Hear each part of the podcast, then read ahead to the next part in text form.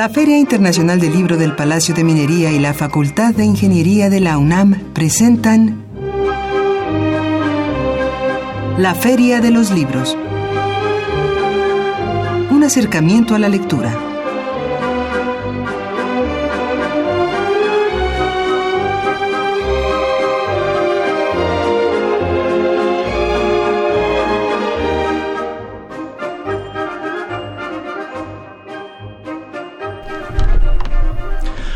Hola, ¿qué tal? ¿Cómo están? Muy buenas tardes. Sean todos ustedes bienvenidos a una emisión más de la Feria de los Libros.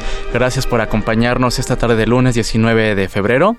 Mi nombre es Elías Franco, los saludo con el gusto de siempre y los invito a que se quede con nosotros. Eh, en los próximos minutos hablaremos, reflexionaremos en torno a lo que vivimos aquí en México. Eh, estará con nosotros Marwan Soto Antaki, él es autor del libro Pensar México. Este es un título publicado por Editorial Taurus Comentaremos muy brevemente, si el tiempo nos lo permite, pues algunas, algunos de los ciclos que se estarán llevando a cabo ya en la Feria del Libro del Palacio Minería. Ya huele a feria, arranca esta semana. Este 22 de febrero, de febrero arranca la edición número 39. Y por supuesto, si también, eh, si también tenemos oportunidad, comentaremos algunas de las actividades que se estarán desarrollando en estos primeros días de feria. Así que tome, eh, prepare su agenda, su pluma para anotar. Eh, les recuerdo nuestras vías de comunicación, es el 55 36 89 89 puede eh, marcarnos o bien seguirnos a través de nuestra cuenta de Twitter en arroba ferialibros. Por supuesto, también los invitamos a escribirnos un correo electrónico a la de los libros gmail.com y los invitamos a seguir las redes sociales de la Feria del Libro de Minería, filminería.unam.mx es su página web y en el Facebook lo encuentra como Filminería. Así que los invitamos a estar muy atentos de todo lo que se estará publicando en estas redes sociales y por supuesto en la página web. Eh, ahí podrá consultar todas las actividades que se estarán desarrollando les recordamos que en esta en este año eh, el Estado invitado de honores Campeche estará presentando un programa de 65 actividades entre talleres, presentaciones editoriales, charlas y conferencias. Les recuerdo que se estará llevando a cabo también varios ciclos para todos los gustos, eh, para todos los intereses en esta edición 39 de la feria. Se estará desarrollando el sexto ciclo, los críticos recomiendan. Este es un, ciclo coordinado por eh, Genei Beltrán el onceavo ciclo Escritoras Latinoamericanas en Minería. Este es un, eh, un, un, ciclo coordinado por Odette Alonso. La cuarta jornada de novela negra se estará desarrollando, eh, coordinado por Imanol Canellada, la tercera jornada de literatura de horror en homenaje este año a Mary Shelley, eh, la octava jornada de cómic, también coordinado por Bef, Bernardo Fernández Bef, eh, los ciclos de poesía, el onceavo ciclo de poesía para el milenio, que lo coordina Oscar de Pablo y Hernán Bravo Varela, un saludo a ellos, un ciclo, el noveno ciclo de poesía nacional poéticas de diversas latitudes, coordinado por Tanya Cosio, y em, el octavo ciclo en cable en clave 2018 eh, poéticas visuales coordinado por Rocío Cerón. Así que pues estos son algunos de los ciclos que la feria ofrece para todos ustedes. Eh, pues consulte la programación en todas las redes sociales porque de verdad que el programa pues consta de más de mil actividades, es eh, imposible darlas a conocer en 30 minutos, así que la invitación es para que usted se acerque a la página web y por supuesto al Facebook y al Twitter de la Feria del Libro del Palacio de Minería y eh, pues para que usted eh, nos acompañe esta tarde, los invitamos a que se comunique con nosotros. Tenemos un par de obsequios, tenemos un libro, el libro titulado Alfabeto del Racismo Mexicano de Federico Navarrete, eh, para la primera persona que se comunique y nos comente ya lo, ya lo mencionamos, cuál es el estado invitado en esta edición de la Feria del Libro del Palacio Minería. Y para las siguientes personas tenemos un par de libretitas de notas de la feria. Pues bien, los invitamos a que se quede con nosotros. Ya tenemos aquí a nuestro invitado, Maruán Soto, que está en la mesa. Vamos a un breve corte y regresamos.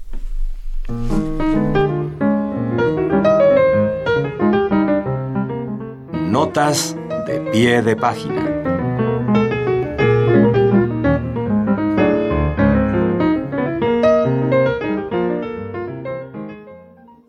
Te invitamos a conocer las novedades editoriales que se van a presentar en la 39 Feria Internacional del Libro del Palacio de Minería. Editorial Malpaso nos trae el libro Alfabeto del Racismo Mexicano, de Federico Navarrete, el próximo jueves 22 de febrero a las 19 horas en el Salón Filomeno Mata. Ediciones Acal México presenta el libro J.M. Cuetzi, Los Imaginarios de la Resistencia, de Pablo Las Obriones. Esto es el próximo viernes 23 de febrero a las 19 horas en el auditorio Bernardo Quintana. Siglo XXI Editores presenta el libro Cerrado por Fútbol, de Eduardo Galeano. No te lo pierdas el próximo miércoles 28 de febrero a las 18 horas en La Capilla. El Fondo de Cultura Económica presenta el libro El Tráfago del Mundo, Cartas de Octavio Paz a Jaime García Terrés, 1952-1986, de Octavio Paz. Esto se llevará a cabo el próximo sábado 3 de marzo a las 13 horas en La Capilla. Ediciones Era presenta el libro Rumiantes y Fieras, de Antonio del Toro, el próximo 3 de febrero a las 19 horas en el Salón Manuel Tolzán. No te pierdas estas y todas las novedades editoriales. No te pierdas estas y todas las novedades editoriales que la 39 Feria Internacional del Libro de Minería tiene para ti.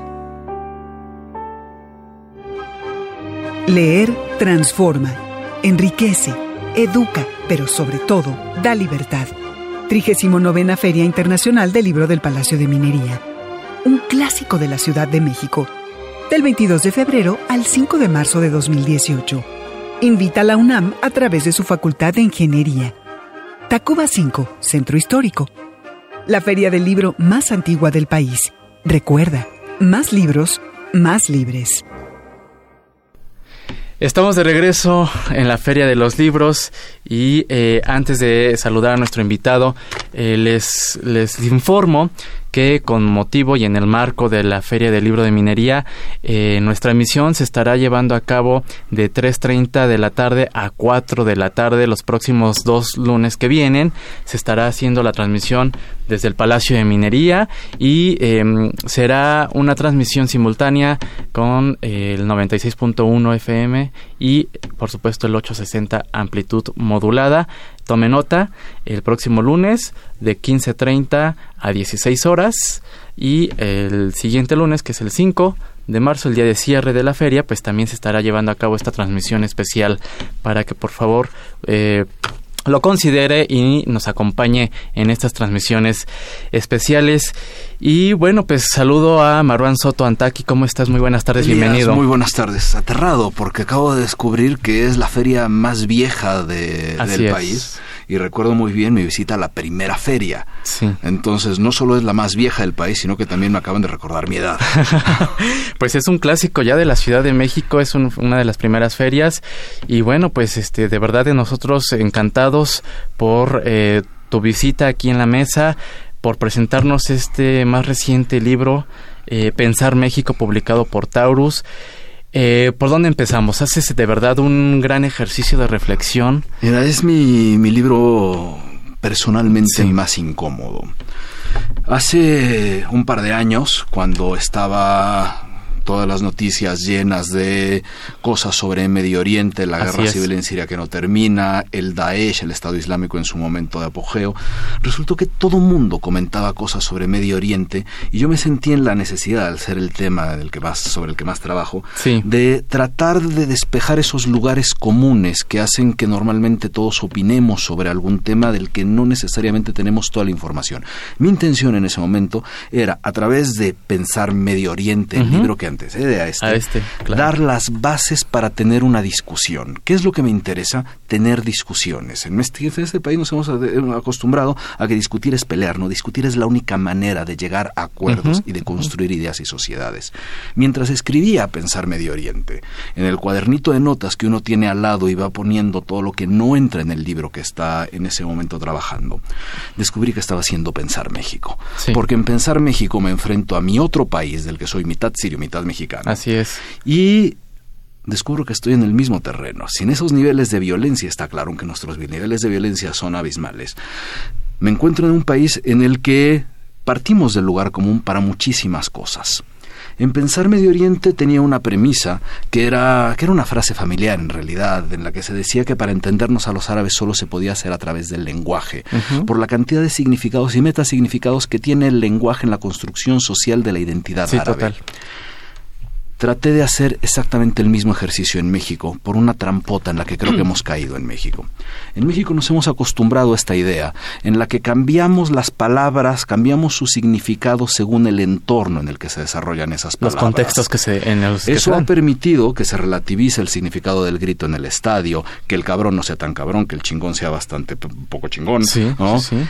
Y resulta que hemos tenido esa misma eh, tendencia en absolutamente todo. Aquí relativizamos las cosas dependiendo del contexto en que las queremos eh, usar. Resulta que cuando llegamos a un punto extremo de la relativización, que explico en el libro como quizá uno de los principales flagelos de la sociedad mexicana, la corrupción no es la corrupción, robar no es robar, derechos humanos no es derechos humanos, ¿de qué carajos vamos a estar hablando entonces en un país cuando ni siquiera nos podemos poner de acuerdo en cuáles son nuestros principales problemas? Sí. A partir de esta idea del lenguaje, trato de hacer desde mi lugar, que es un lugar increíblemente subjetivo, en el que pertenezco a un sector muy, muy reducido del país. Un llamado, lo que yo trato de considerar el llamado a las élites en este país, porque creo que son las principales responsables de todos los malestares que tenemos en este país, políticos, sociales, culturales, lo que querramos. ¿Por qué? Y no me estoy refiriendo solamente al hombre más rico, eso me da un poco lo mismo en este momento, o el político X y Y. Élites somos un sector pequeño evidentemente, ¿no? desde Sí. la palabra, pero bastante numeroso contra la cantidad de gente que está en este país, en las que los que tenemos un espacio público, los que escribimos, los que somos maestros de algún lugar, los que somos políticos de algún lugar, todos los que tienen algún tipo de función de jerarquía superior a su mayoría, somos los que más hemos fallado porque somos los primeros en relativizar el discurso a partir de nuestra propia conveniencia y somos los primeros también que nos hemos evadido para poder plantear dentro de la arena pública cuáles son los verdaderos problemas de Claro. este país. Lo que intento a través de este nuevo libro de Pensar México es, como hice en Pensar Medio Oriente, establecer las que yo considero, es decir, que está sujeto a error, las bases necesarias para poder pensar el país en el que estamos. La mayoría de los que vivimos de, de la opinión, la mayoría de los opinócratas, hemos tenido, hemos tenido una cosa terrible, sobre todo en los últimos, vamos a decir, seis años. Nos hemos transformado en una especie de solucionólogos. Es decir, dime un problema y yo te voy a decir, ah, claro, es que se resuelve corrupción, ah, es esto, ¿no? tal, es esto, como si tuviéramos una varita mágica que nadie nos escucha, o quizá lo que hacemos los opinócratas es no, no necesariamente tener en cuenta todas las razones que consideran, que se tienen que considerar para esos problemas, y nos estamos encargando de dar puras respuestas sin habernos hecho las preguntas necesarias para poder avanzar en este país. En este sentido también, eh, y, y por lo que, lo, lo que comentas, recaería esta, este repensar México en uno mismo, es decir, el actuar de los ciudadanos, que eh, de alguna manera también avala esta relativización ¿no? de, Sí, de las élites. pero un punto mucho más complicado, creo. Primero, la única base que tiene una sociedad, no la mexicana, va a ser la mexicana, la islandesa, la Sí, sí, argentina, la que querramos, para poder tratar de vivir juntos, sin ni siquiera caernos bien, pero sin hacernos daño, es la base ciudadana. Pero ¿qué pasa cuando en un país, y eso lo trato de explicar en Pensar México, le hemos quitado incluso el significado a la palabra la ciudadano? A ver, sobre claro. todo en los últimos dos meses, estamos casi todos conscientes que en este país decir ciudadano nos las ingeniamos para que no quiere decir nada. Es decir, el máximo concepto de la República, del Estado en este país, dice muy poco. Eso es muy grave. Sí, el ciudadano tiene que ver, pero no podemos olvidar, y esa ha sido la gran trampa también en la que hemos caído algunos opinócratas, en que las jerarquías son iguales. No son las mismas jerarquías del que a veces tiene que recurrir a la corrupción para poder acortar la brecha de inequidad a la que se enfrenta a el Duarte, a la Casa Sí, Blanca, sí, sí. a el que sea. Hay un ejercicio de diferencia de responsabilidades y jerarquías que también relativizamos para emparejar al que tiene que dar una mordida para que le den un acta de nacimiento, por poner un ejemplo, hace mucho Así no saco un acta de nacimiento yo, pero, pero el que tiene que hacer cualquier trámite, que tiene que entrar a esta corrupción que tiene otro nivel, que está mal evidentemente, pero tiene otro nivel, que existe porque es la única manera en la que en este país se logra cortar la brecha de inequidad. Y eso nos va a llevar a un concepto mucho más grande que es la base para mí el eje toral del libro. Hay una línea sucesoria de eventos que parte con la inequidad como el principal mal de este país para de la inequidad pasar a la impunidad, de la impunidad a la corrupción y de la corrupción a la violencia. Esa línea la encontramos en prácticamente todos los problemas que tenemos. ¿Qué es lo que yo propongo un poco en Pensar México? Primero, plantearse las preguntas correctas para acercarnos a estos temotas. ¿Cuáles son estas preguntas que, se plantean en, Pensar México? Primero, entender cuál es nuestra gran crisis. Nos hemos convencido mucho que nuestra gran crisis es la corrupción. Y obviamente la corrupción es una crisis gigantesca. Pero ante las prioridades de cualquier Estado con E mayúscula es la vida de la gente. Cuando encontramos un Estado con 200 fosas llenas de cuerpos, me vale pepino cuántos millones se robaron. No porque no me importen los millones, sino porque un país con 200 fosas llenas de cuerpos es. para alarmar a cualquier Estado. Así es. Acercarnos a estas preguntas desde los dos extremos, para tratar de plantear algunas ideas desde la base ciudadana, en la que podemos primero tratar de matizar y reducir los extremos, es decir, reduzcamos inequidad, reduzcamos violencia para poder irnos al centro y entender el país en el que estamos viviendo. No quiero dar las soluciones, estoy cansado de los que dan las soluciones, porque si todo el mundo da las soluciones y seguimos en el estado en el que estamos, o son soluciones muy malas, o somos todos muy tontos. Como no creo que somos un país de tontos, creo que las soluciones han sido malas. malas. Y creo que son malas porque no nos hemos detenido a preguntarnos en realidad dónde estamos parados. Y nos cuesta trabajo reconocer de pronto también las calamidades que, que, nos, que nos haces ver, ¿no? O, reconocer en el sentido de... Eh, voltear y ver esto es lo que sucede, ¿no? De esto es lo que sucede porque es incómodo, es muy incómodo. Por eso te digo que es mi libro más incómodo, porque yo me tuve que poner en el papel en el que yo también vivo en este país. y que nos queramos ataviar de esta idea de un ciudadano impoluto, yo no se la voy a creer a nadie. Y menos cuando tienes un escenario que dificulta que un ciudadano sea impoluto. Cuando no es ciudadano impoluto, político no impoluto, élite cultural no impoluta, resulta que tenemos que tener un poco este ejercicio de autocrítica, que en este país tampoco ya quiere decir nada la autocrítica, para darnos cuenta qué es lo que se está haciendo y en la autocrítica hacia la denuncia también cuáles son las vías correctas para reclamar las cosas. Como ya se está acabando un poco el sexenio, me da un poco lo mismo decirlo en este momento, cuando tenemos un presidente malo, nuestro principal problema es la exigencia al Senado. Y no nos detuvimos en estos seis años a exigirle al Senado qué es lo que tenían que hacer y llegamos a este punto en el que al menos desde mi experiencia creo que es la mayor crisis política a la que se ha enfrentado mi ¿Tú consideras que sí estamos en una crisis más aguda? Más aguda que por ejemplo en 94. en 94 cuando por ejemplo eh, estalla el, el, movimiento zapatista, ¿no? Y toda esta... Eh, agitación social por él. Estalla en 94 el movimiento zapatista, hay un magnicidio a un candidato ah. a la presidencia, hay una crisis espantosa. Todo esto ni siquiera llegó al nivel de incertidumbre porque había una estructura de un solo partido en este país que le daba cierta certidumbre pasando por encima todas las cosas por las que se tiene que defender un Estado. Pero había una cierta certidumbre, cierta certidumbre. En este momento en este país a mí me aterra el nivel de incertidumbre que tenemos. Por los diversos actores o sectores políticos, en este caso los diversos partidos que ya han tomado mayor participación en, esta estructura que lo tiene por nuestra incapacidad de debatir, nuestra incapacidad de debatir en todos los escenarios. En este país creo, y ahí sí la principal responsabilidad va a ser de los actores políticos, aunque eso lo tenemos en todos lados, pero el que tiene mayor jerarquía es el que puede hacer más daño.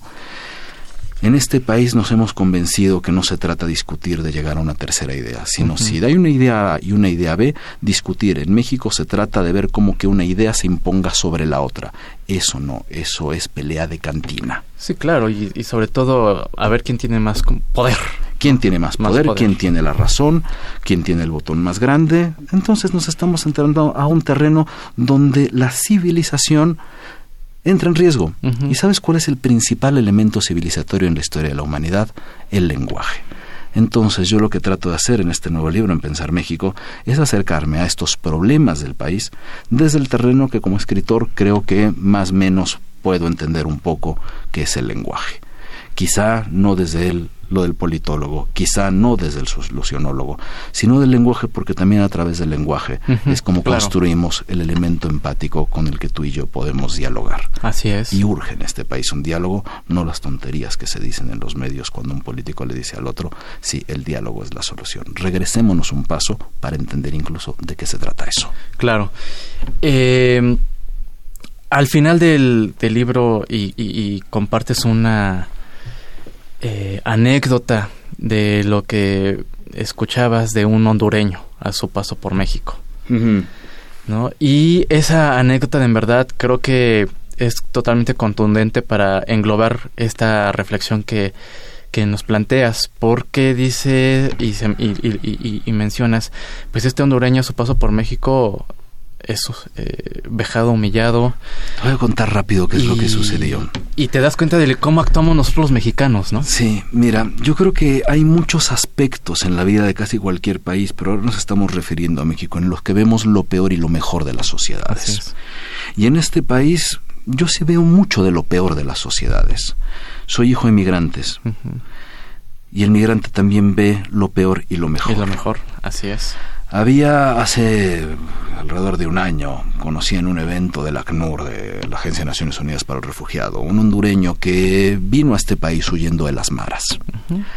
Se subió a este tren que simboliza a la bestia, que simboliza creo que casi todo lo que funciona mal en este país la gente se sube por cientos o por miles al techo de un eh, tren que los puede matar en las peores condiciones para poder huir, en este caso, de una mara. Claro. Se enfrenta a que gente alrededor, maleantes, lo que quieras, ¿no? jugaban con ellos al tiro al blanco, a soltarle escopetazos a los que estaban arriba del tren. ¿Te das cuenta de lo que estamos diciendo? es lo peor que puede tener. O sea, ¿no? tener ya escrúpulos. Pero al mismo tiempo, cuando llegó y sintió cierto cobijo en México, se dio cuenta que podía empezar una vida. Sí. Esas labores de esperanza y esas posibilidades que se encuentran muy poquitas, si son muy poquitas quiere decir que todavía no las hemos perdido. Esas muy poquitas, esas excepcionales, me encantaría que encontremos la forma de hacerlas un poco más generales. Este chico vive hoy todavía en México, va cada tanto a un hospital público para que le vayan quitando las esquirlas que pueden ir viajando alrededor de su, cuerpo, para que no lleguen al corazón y el tipo está increíblemente agradecido con este país. Uf, de verdad esto que nos comentas al final del libro es contundente y nos ayuda, pues creo que es ese impulso, ¿no? Que necesitamos de pronto para detenernos y... Soy un tipo pesimista yo. Creo que el optimismo no es lo más inteligente. Pero incluso con mi pesimismo estoy convencido que esos pequeños granitos pueden hacer que las sociedades funcionen. Lo hemos platicado en esta estación muchas veces cuando trato de hablar de Siria y Siria es un país que no existe. Si pierdo la esperanza sobre eso que queda en una sociedad, ya no hay nada de lo que hablar. Y creo que todavía tenemos mucho de lo que hablar. Muy bien. Estamos charlando con Maruán Soto Antaki, eh, autor del libro Pensar México, publicado por Editorial Taurus. Eh, Maruán, el tiempo se nos está terminando. Eh, al concluir este ejercicio, estas páginas de este libro, em, ¿con qué te quedas tú y qué compartes con nuestro público que nos está escuchando? Mira, descubrí una cosa que la parte, una parte buena y una parte mala. Eh, alguien como yo que publica uno o dos libros al año, alguien que sale en medios, que pertenezco a un sector élite. O sea, yo soy parte de ese sector al que critico. Y descubrí que ese sector al que critico con muchísima, muchísima tristeza, está muy, muy convencido que este país no está tan mal como yo lo creo, salvo excepciones.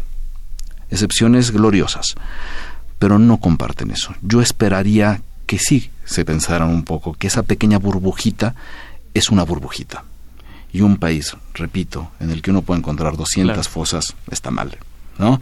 Pero al mismo tiempo me encontré en ese lector, el lector que está normalmente el lector de a pie, vamos a llamarle, me encontré una disposición increíblemente enriquecedora al diálogo. Me encantaría tener más tiempo por responder la cantidad de cosas que me llegan a partir de este libro, mucho más que cuando hablaba de Medio Oriente, porque hay una inquietud de vamos sí a preguntarnos dónde estamos. ¿Dónde estamos? Y espero que eso ocurra un poco en la Feria de Minería este sábado. Así es, se presenta tu libro en la Feria del Libro de Minería. Presento Pensar México en México, lo presenté en Guadalajara a finales de año pasado, presento ahora este sábado 24 a las 3 de la tarde en el eh, Salón de la Academia. Así es.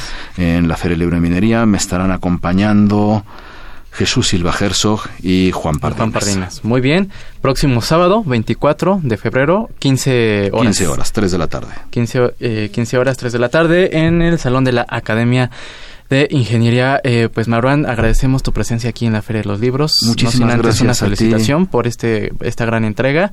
Por supuesto, ahí estaremos todos eh, en la presentación. Muchas gracias, gracias a eh, ti, gracias, contigo. gracias a Macotela y gracias a Benito Taibo que veo que les consiguió unos audífonos increíbles en esta estación. Que por cierto ya está, vino a saludarnos por aquí ah, ya lo vi. y ya se encuentra en la, en, la otra cabina, pero en un momento va, a estar por acá saludando. Muchas gracias, Muchas gracias, Elías. Muchas gracias y nos pregunta el público si eh, tienes Twitter, para que te puedan seguir. Es arroba guion bajo Maruán, M-A-R-U-A-N. Y en Facebook, Maruán Soto Taqui Corrido, ahí hay una página. Muy bien, pues eh, Maruán Soto, muchas gracias. Muchísimas gracias, Elías. Un fuerte abrazo. Un fuerte abrazo y por supuesto una felicitación. Eh, amigos, pues antes de cerrar este programa, brevemente voy a comentar lo que usted podrá eh, encontrar eh, estos días, eh, primeros días de feria, se estará presentando el libro de la función social de las gitanas de Benito Taibo. Esto será en la Galería de Rectores a las 18 horas el jueves 22 de febrero. se estará presentando también el libro Tratado de la Infidelidad de Julián Herbert y León Plasencia con la participación de Andrés Ramírez y los autores. Esto será a las 6 de la tarde en el Auditorio 5 eh, de ahí mismo en el Palacio de Minería. Eh, el estado invitado, Campeche, estará presentando el libro Calakmul, Corazón de Jade. Esto es, es, un libro coordinado por Delio Carrillo Pérez, con la participación de Antonio Benavides Castillo y, por supuesto, también el propio coordinador.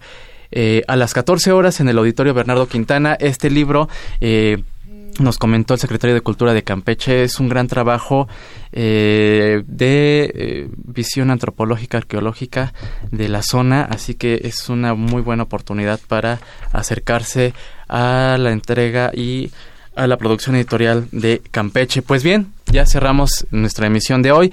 Agradecemos a Leslie Terrones la elaboración del guion la y la coordinación de invitados, a Marco Lubián en la producción y redes sociales, a Silvia Cruz en la voz de las novedades editoriales y cartelera, Denis Licea en los teléfonos, en los controles técnicos el señor Humberto Sánchez Castrejón y a Socorro Montes. Mi nombre es Elías Franco, nosotros nos escuchamos el próximo lunes en punto de las 3.30 de la tarde, tome nota, desde el Palacio de Minería en el marco de la Feria del Libro. Hasta entonces.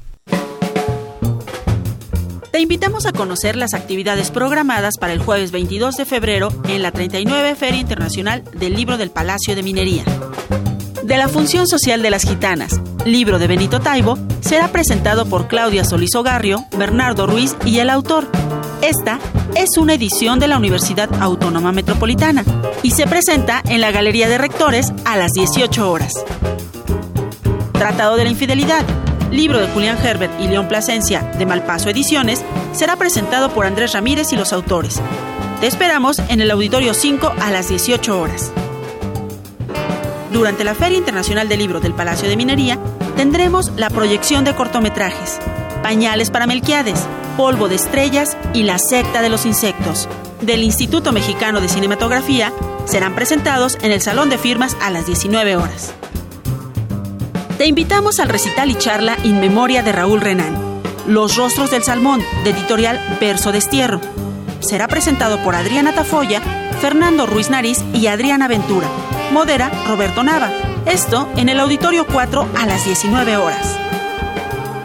Te invitamos a conocer las actividades programadas para el próximo viernes 23 de febrero durante la 39 edición de la Feria Internacional del Libro del Palacio de Minería. El Estado invitado nos trae la presentación del libro Calakmul, Corazón de Jade, coordinado por Delio R. Carrillo Pérez. La presentación estará a cargo de Antonio Benavides Castillo y el coordinador. Esto lo edita la Secretaría de Cultura del Gobierno del Estado de Campeche. Te esperamos en el Auditorio Bernardo Quintana a las 14 horas. ¿Te gusta la poesía? La Feria Internacional del Libro del Palacio de Minería te invita al recital Poesía de Raúl Renán, en voz del actor José Manuel Ira, a las 3 de la tarde en el Auditorio 5. Te esperamos en la conferencia Tercera Jornada de Literatura de Horror en homenaje a Mary Shelley, una mujer llamada Mary Shelley y un monstruo llamado Romanticismo, por Vicente Quirarte. Coordina Roberto Coria Monter. Se realizará a las 18 horas en la capilla. La Feria Internacional del Libro del Palacio de Minería te invita a la octava jornada de cómic, Arcoiris y Cuadritos, cómic LGBTT en México, con Patti Pérez, Ricardo Cucamonga y Pierna Cruzada. Coordina y modera Bernardo Fernández Bev. Esto en el Salón de Firmas a las 19 horas.